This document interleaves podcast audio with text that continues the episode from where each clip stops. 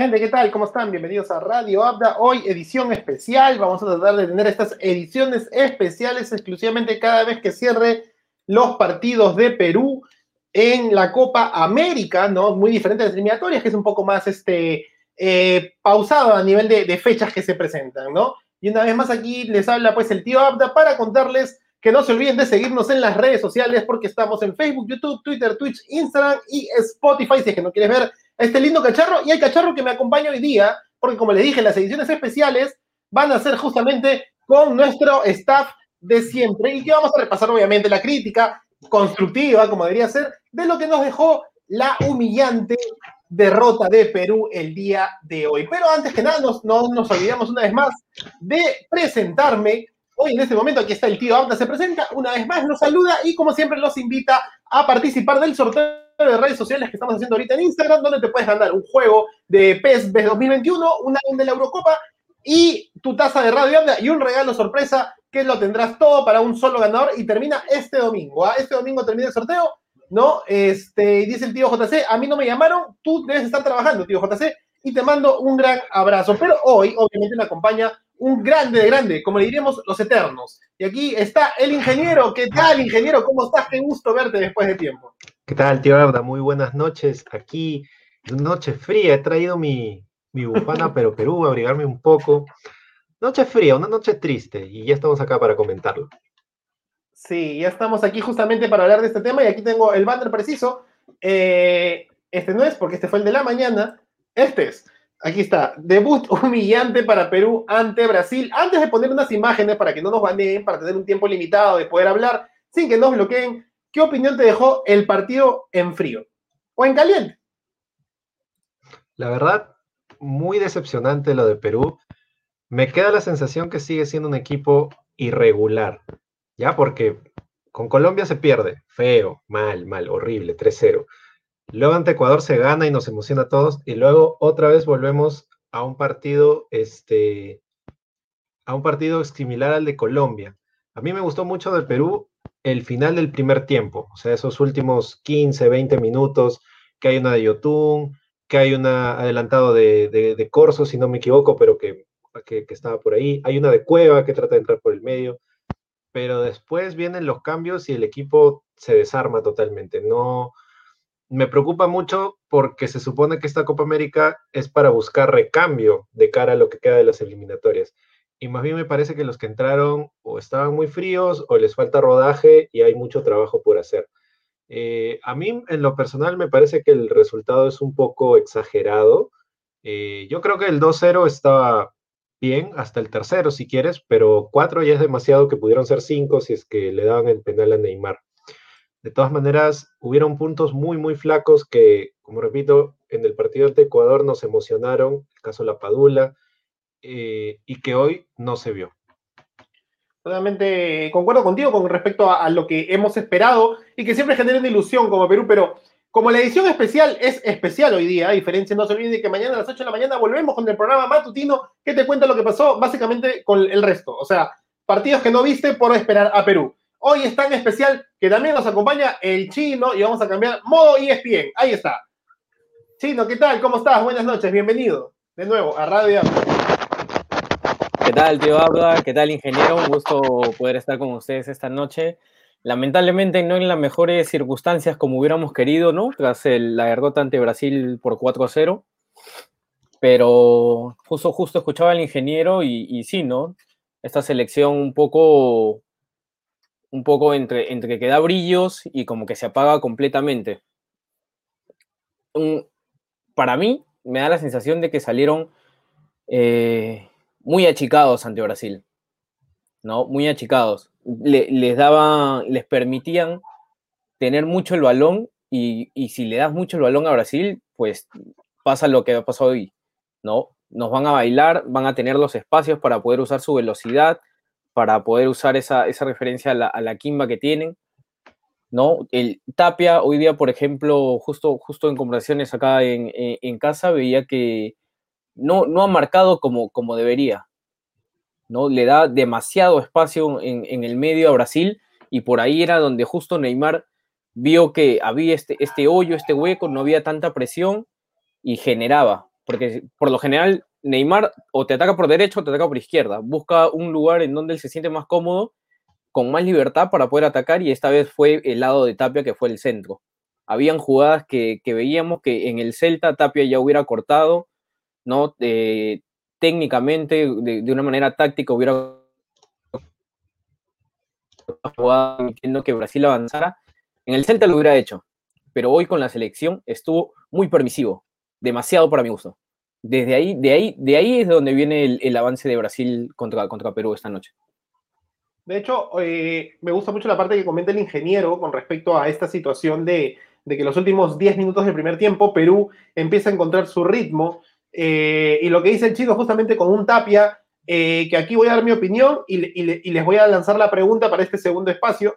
Este, a Tapia le están llenando, creo, ya demasiado la, cabeza con los 20 millones de dólares. A mí me queda muy grabado cada comparativo que hace. No hay que dejar de lado que las redes y las noticias siempre están en la, en la mente de todos. Estamos en una constante información, como nosotros lo hacemos, como cualquier medio lo hace, y darle 20 millones de dólares a un jugador que la verdad, para mí, para mí, a mi personal, 20 millones vale si me haces lo que me haces en el club, vienes si me lo haces en la selección. Por algo Pizarro valía lo que valía en su momento en el 2003, en el 2011 con el Bayern de Múnich. Y hoy Tapia no lo hace, así que yo creo que debería quedarse en el Celta. Pero entonces les hago la pregunta, mientras ahora sí vamos con un poco de imágenes para, para este, atraer un poco a, la audiencia, ¿no? Con la mejor música de, los supercampeones y sacando esta claqueta. ¿Cuál es el punto débil para ti, ingeniero de Perú? No, las, los laterales. Yo hoy vi a Ramos bien, a Abraham casi no escuché que lo mencionaran. Y de hecho en el gol me parece que él es el que se queda. Eh, Corso, bueno, ya sabemos lo que puede ofrecer y lo que no. Y Marcos López, tengo que reconocer que tuvo un nivel bastante aceptable. Yo creo que si Trauco no se pone las pilas, tranquilamente podría quitarle el, lugar.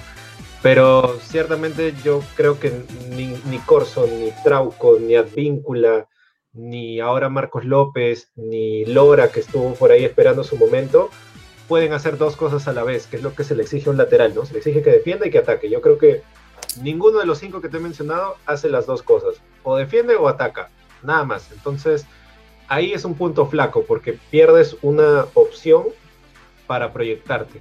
Yo creo que, recogiendo las declaraciones del chino, Perú se demoró mucho en darse cuenta que le podía hacer daño a Brasil. Entonces, cuando se da cuenta, ya estaba acabando el primer tiempo, ya vinieron los cambios y pues ya no pudo hacer mucho. Pero yo creo que Perú sí pudo tal vez atreverse a más desde el inicio, ¿no? Y tal vez hubiera tal vez recortado las diferencias o hubiera sacado un resultado más, más exacto, más, más, más corto, mejor dicho. Chino, tu opinión de cuál es el punto más débil para ti de Perú.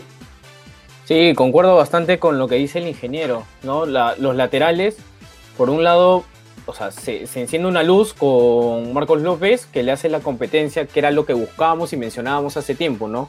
Una, una competencia puesto por puesto en la selección que brinde a los jugadores un mayor nivel, ¿no? Que se, que, que, se busque que se desempeñen mejor dentro del campo, pero sobre todo que busquen que se tenga esa, esa asociación para triangulizar como lo hacían antes, ¿no? Cuando se juntaban por un lado el Oreja con Cueva y Trauco que subía, ¿no? O Trauco con Yotun y el Oreja, Trauco con Yotun y Cueva, por, eso es por el lado izquierdo. Por el lado eh, derecho, lo que perdemos al no tener a, Advíncula es justamente ese juego asociativo que tenía con Carguillo, ¿no? Que busca Carguillo Cueva o con las personas que se le acerquen, ¿no? Por este lado, como bien mencionó el ingeniero Corso, es, es un jugador que siempre hemos dicho que técnicamente no es bueno, es un jugador que, digamos, tiene el esfuerzo y, trata de cumplir.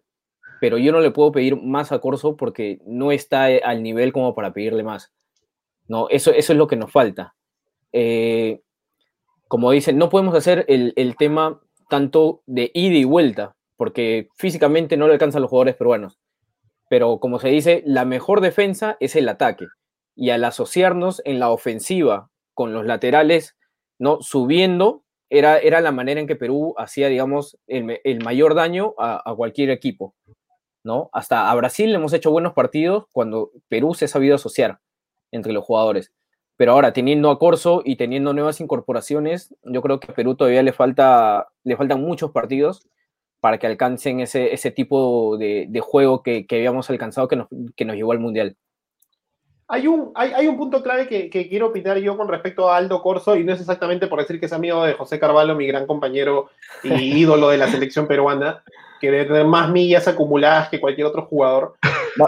sino eh, en realidad hay, hay, hay, un malestar, como dice el chino, puntualmente, de no tener un jugador falto de técnica, y no por eso le estoy bajando el pulgar, solo es falto de técnica. Y en un partido contra un equipo de mucha técnica, ¿cómo pones a alguien que básicamente, yo lo dije en el programa de la mañana, de que un, lateral que más cuando que, termina siendo un pos, una posible opción de ataque para la U, porque la U no tiene atacantes. Pero acá cuando tienes atacantes y como le dice el chino, un, ajuste en, en, la ofensiva para que sea la primera defensa, entonces dejarle menor presión a Corso, porque Corso no te va a resolver, resolver jugadas como que llevándose a Danilo, llevándose a Alexandro, o haciendo una pared con, con Cueva o con Carrillo para, para desdoblar. O sea, no es Cafú, eh, no es el mismo Danilo, eh, podemos poner, no es Dani Alves, y así de Michel Salgado, Sergio Ramos cuando juega por la derecha, Carvajal, eh, y así podemos poner miles de ejemplos que tal vez han demostrado que sin ser tan técnicos pueden tener más alcance. Ahora, Corso juega en la U, el ingeniero dijo que Ramos lo veo bien, yo lamentablemente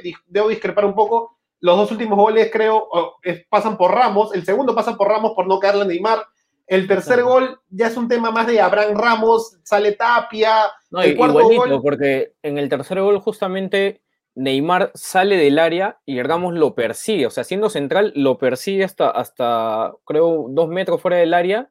Y de ahí es que Neymar da el pase justamente por el hueco que dejaba por donde entró Richarlison.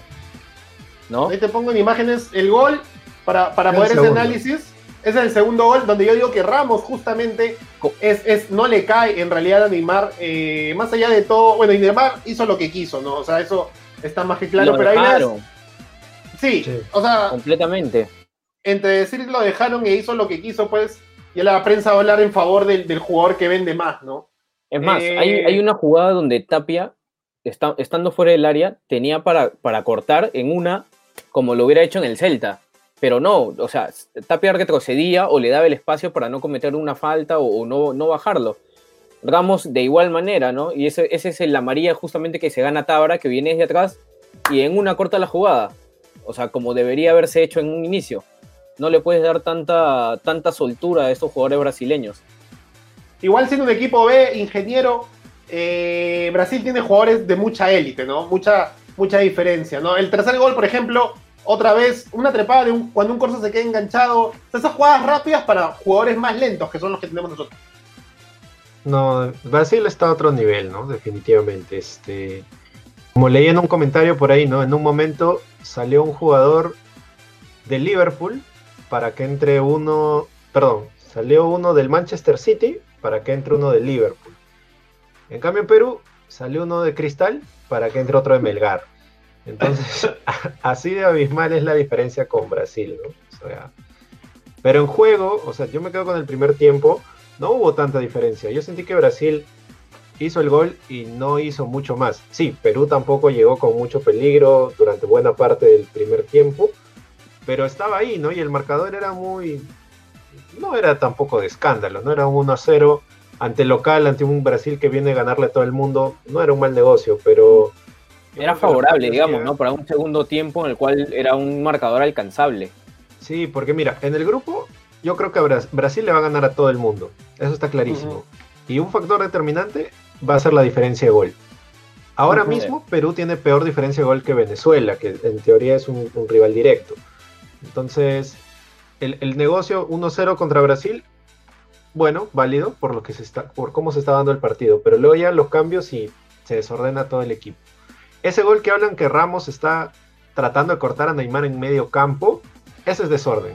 Ese es porque uh -huh. ya no había quien marque al medio. Entonces Ramos tiene que salir a buscarlo porque no hay nadie en medio.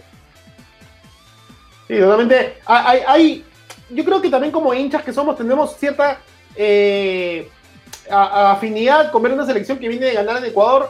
Y ahorita quiero hablar de, de, la otra parte del campo porque hemos hablado del medio, hemos hablado de Tapia, eh, Yotun con calidad, pero a veces no demuestra. La verdad es que Yotun tampoco es que venga jugando mucho, Reynoso lo ha sentado, juega los últimos minutos, jugaba los partidos ya cerrados en las llaves finales del torneo, eh, no terminaba de cerrar bien, y Tapia sí ha sido titular indiscutible en su equipo, pero bueno, no a veces le pasa factura todavía su juventud. Y la defensa, ya hemos hablado un poco, justo un amigo al cual mando, mando un, gran, un gran abrazo, este, Mario, me preguntaba, ¿no hay más defensas? ¿No? Con respecto con la convocatoria de Ramos y Abraham. Me parece que Zambrano se ganó su desconvocatoria, pero sí, es verdad, no tenemos muchos centrales hoy por hoy. Yo pondría ahorita a Dulanto, ¿no? Al hijo del Pocho Dulanto, porque, bueno, al menos está haciendo fútbol europeo, pero vamos otra vez con los gustos del entrenador, ¿no? o puede ser una.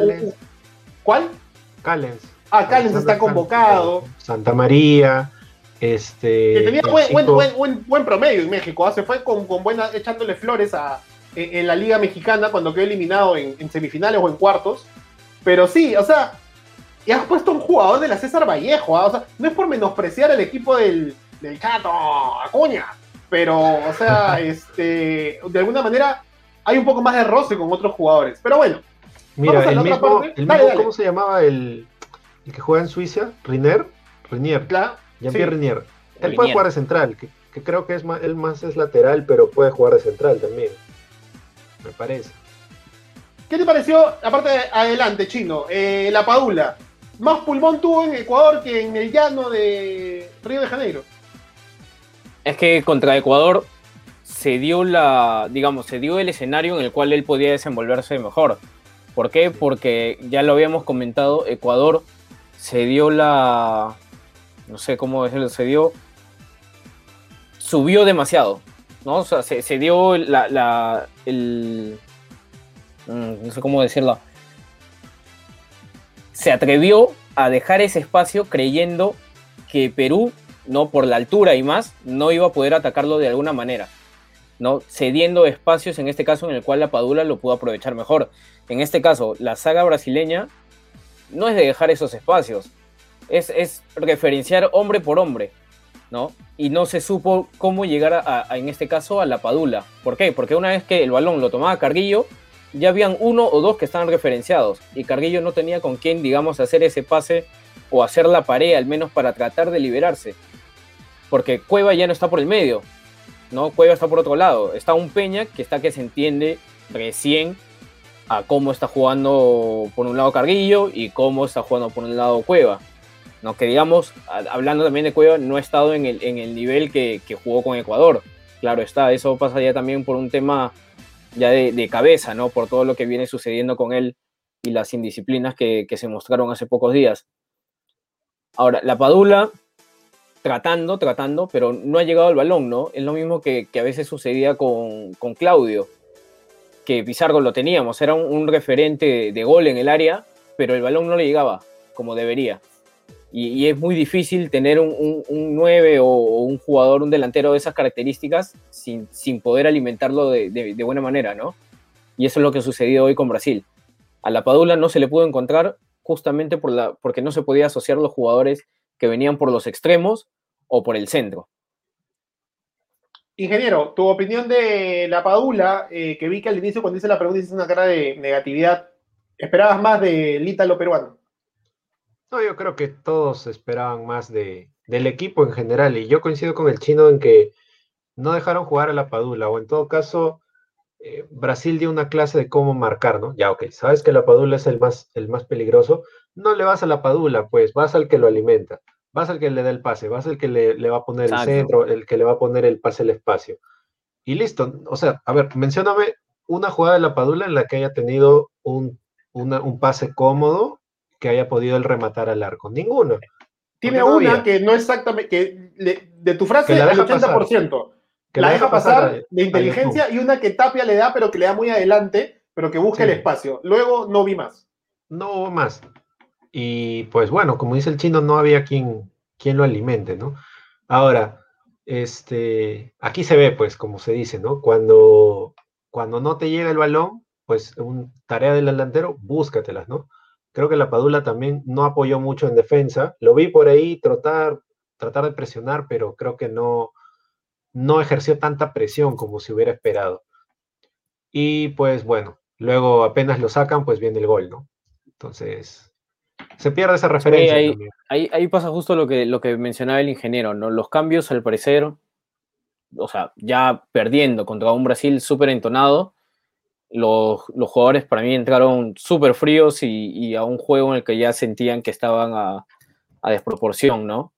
Y no, no supieron cómo, cómo organizarse en el campo, cómo ordenarse, iban al balón, seguían, seguían el rumbo, a ver a quién marco, quién tiene el balón, a quién, a quién le voy, y eso, eso no, no desmereció el juego que, digamos, Perú había logrado en un, en un tiempo, ¿no?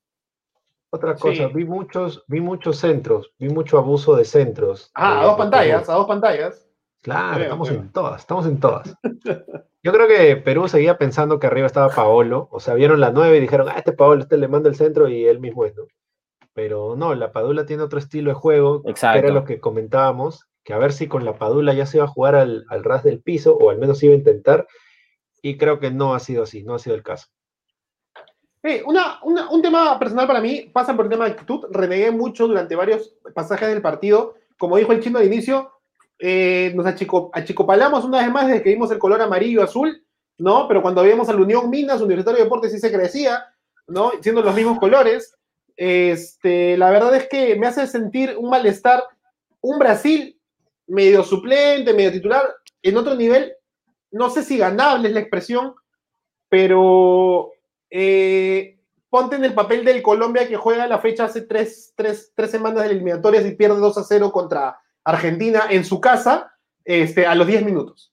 ¿no? O sea, me hablo de un tema de actitud. ¿no? Me parece que siempre voy a criticar un poco esa parte.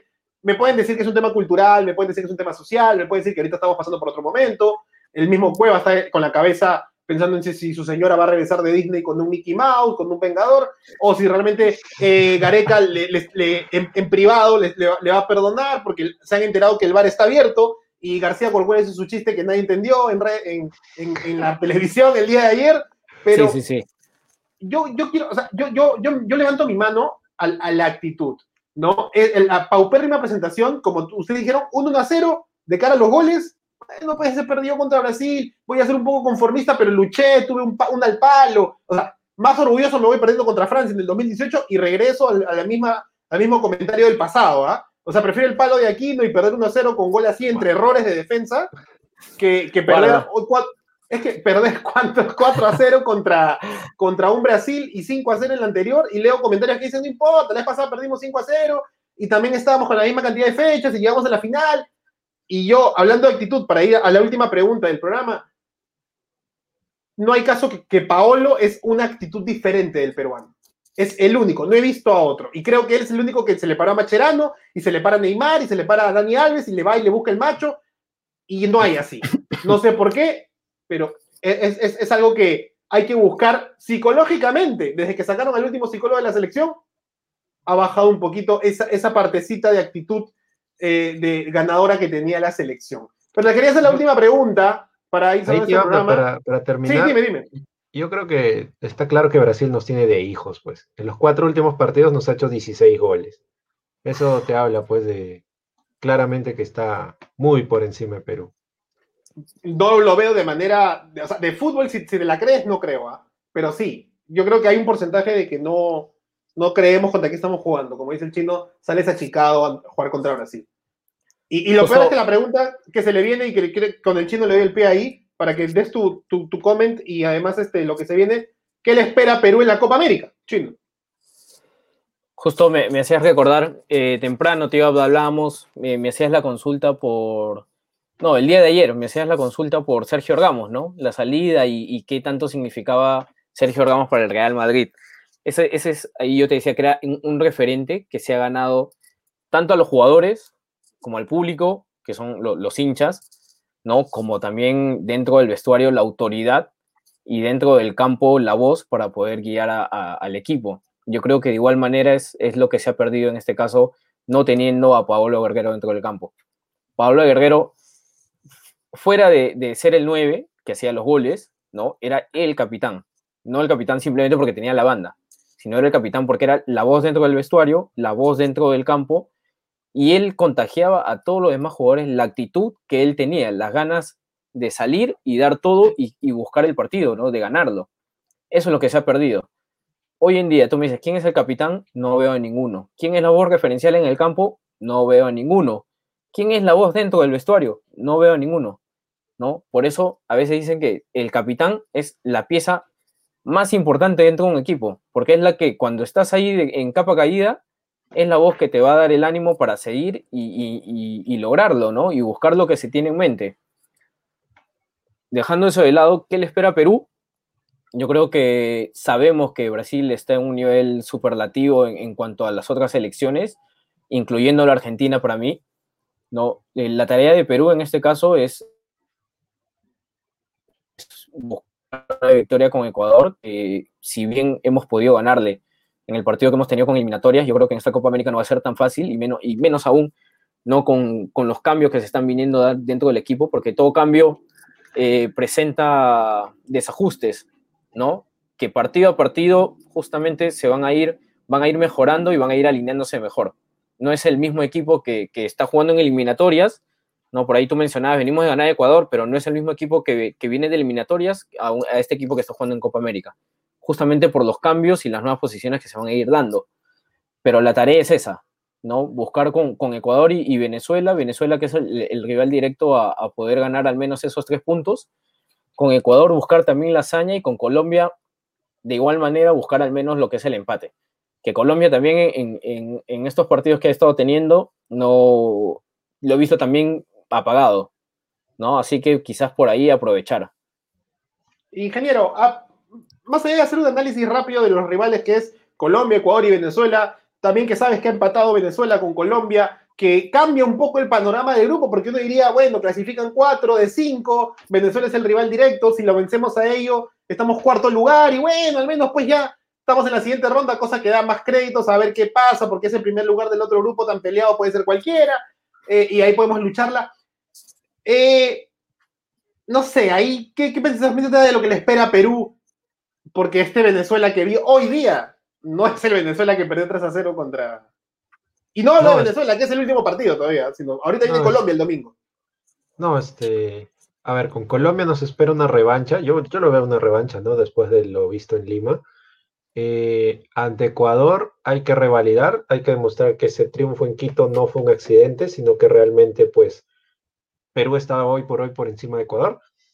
Y ante Venezuela hay que ganar sí o sí, no, no hay excusa, no hay que, este, que el empate, con el empate pasamos. Yo creo que de cara a eliminatorias y viendo cómo se han dado las cosas y viendo lo necesitados que estamos de puntos, Venezuela hay que dar un, no sé cómo decirlo, un golpe de autoridad y decir, oye, ¿sabes qué? Perú es selección mundialista y lo siento Venezuela, pero tenemos que ganar.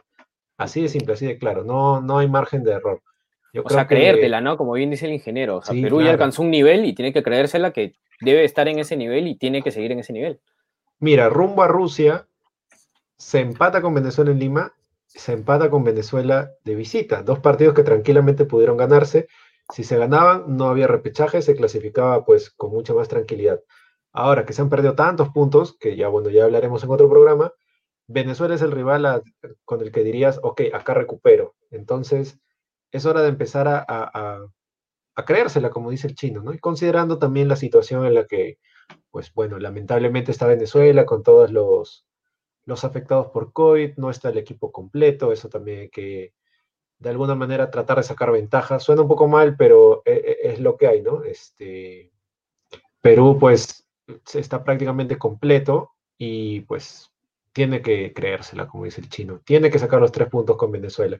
Con Colombia yo esperaría por lo menos un empate y con Ecuador igual, o empate o triunfo.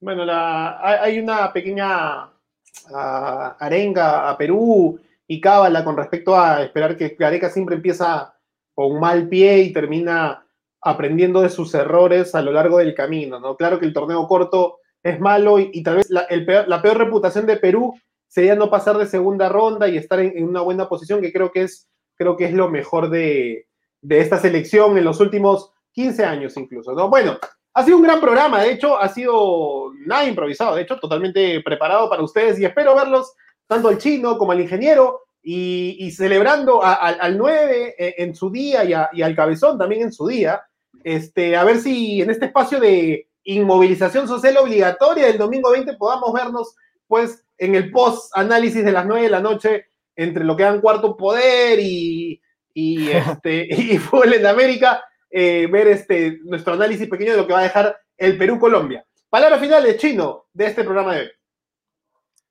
Eh, yo creo, primero, siempre, siempre estamos a la, comparación, no, no comparar, porque, digamos, la Copa América pasada ya había un equipo y llegamos para reforzar ese equipo.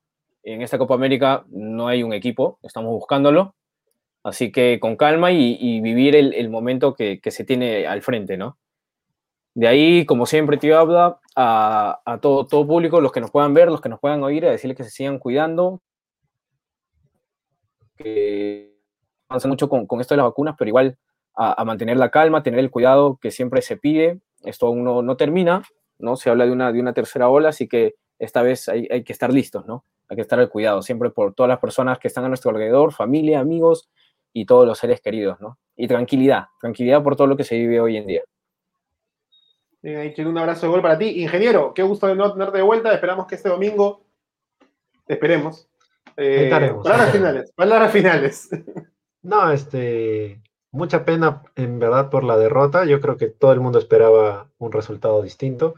Tal vez el más entusiasta, ni el más entusiasta hubiera esperado un triunfo, pero sí, tal vez un empate o una derrota un poco más, ajustada, es una derrota que duele, pero recordando la Copa América pasada, Brasil también nos golea en, la, en fase de grupos y terminamos llegando a la final. O sea, nada está dicho, es el debut, todavía nos quedan tres partidos que pueden determinar que Perú pues encuentre un rival cómodo o no en, en cuartos de final y pueda seguir avanzando. Y como dice el chino, ¿no? Este, estos torneos Gareca los aprovecha en buscar eh, otro equipo, ¿no? Así que no hay que sorprendernos de si Gareca empieza por ahí a hacer algunos cambios, no hay que desesperarnos. Hoy va, Valera tuvo una increíble, no hemos hablado de esa, pero hay que tenerle paciencia, no hay que quemarlo todavía. Este, ya si tiene más, ya es un nuevo Ruidías, ¿no? Pero hay que darle. Hay que darle la 11 en la espalda. la, oportunidad. Hay que darle el beneficio de la duda. Falta ver a Ormeño, faltan ver a muchos jugadores que, que Gareca ha llevado y ojalá puedan tener minutos, ¿no? Y bueno, lo de siempre, ¿no? Que hay que seguir cuidándonos, esta enfermedad todavía está por ahí y bueno, ahora hay, ahora hay un montón de motivos para estar en casa. Hay Euro, hay Copa América, hay, todo, como para que veas fútbol todo el día y nunca salgas. Ya escuchaste. Loki, Loki. Claro, también, también, Ya, no, ya. De, todo, Encima hace frío. No, no, no. Bueno, ya tú, ya y tu, tu calentura. Este, pero nada, al tío JC agradecerle que, nos ve, este, que nos dejó unos comentarios ahí que ya no hemos puesto porque sería más debate, estamos en contra del tiempo. Pero nada, a todos, muchas gracias al ingeniero, muchas gracias al chino por este, por este pequeño programa. Mañana temprano a las 8 de la mañana, un poco antes el bloque, tu bloque mañanero, para hablar de lo que nos dejó la Euro, la clasificación del Sport Boys, octavos, de, cuartos de final del Sport Boys, ojo al dato, y obviamente ya un resumen más exacto después lo que dejó en cabeza fría el Perú, Brasil y Colombia, Venezuela. Me despido de ti, ingeniero, me despido de ti, chino. Les mando un gran abrazo de gol para ustedes, que estén bien en casa, a todos cuídense y nos vemos mañana a las 8. Chau, chau, chau.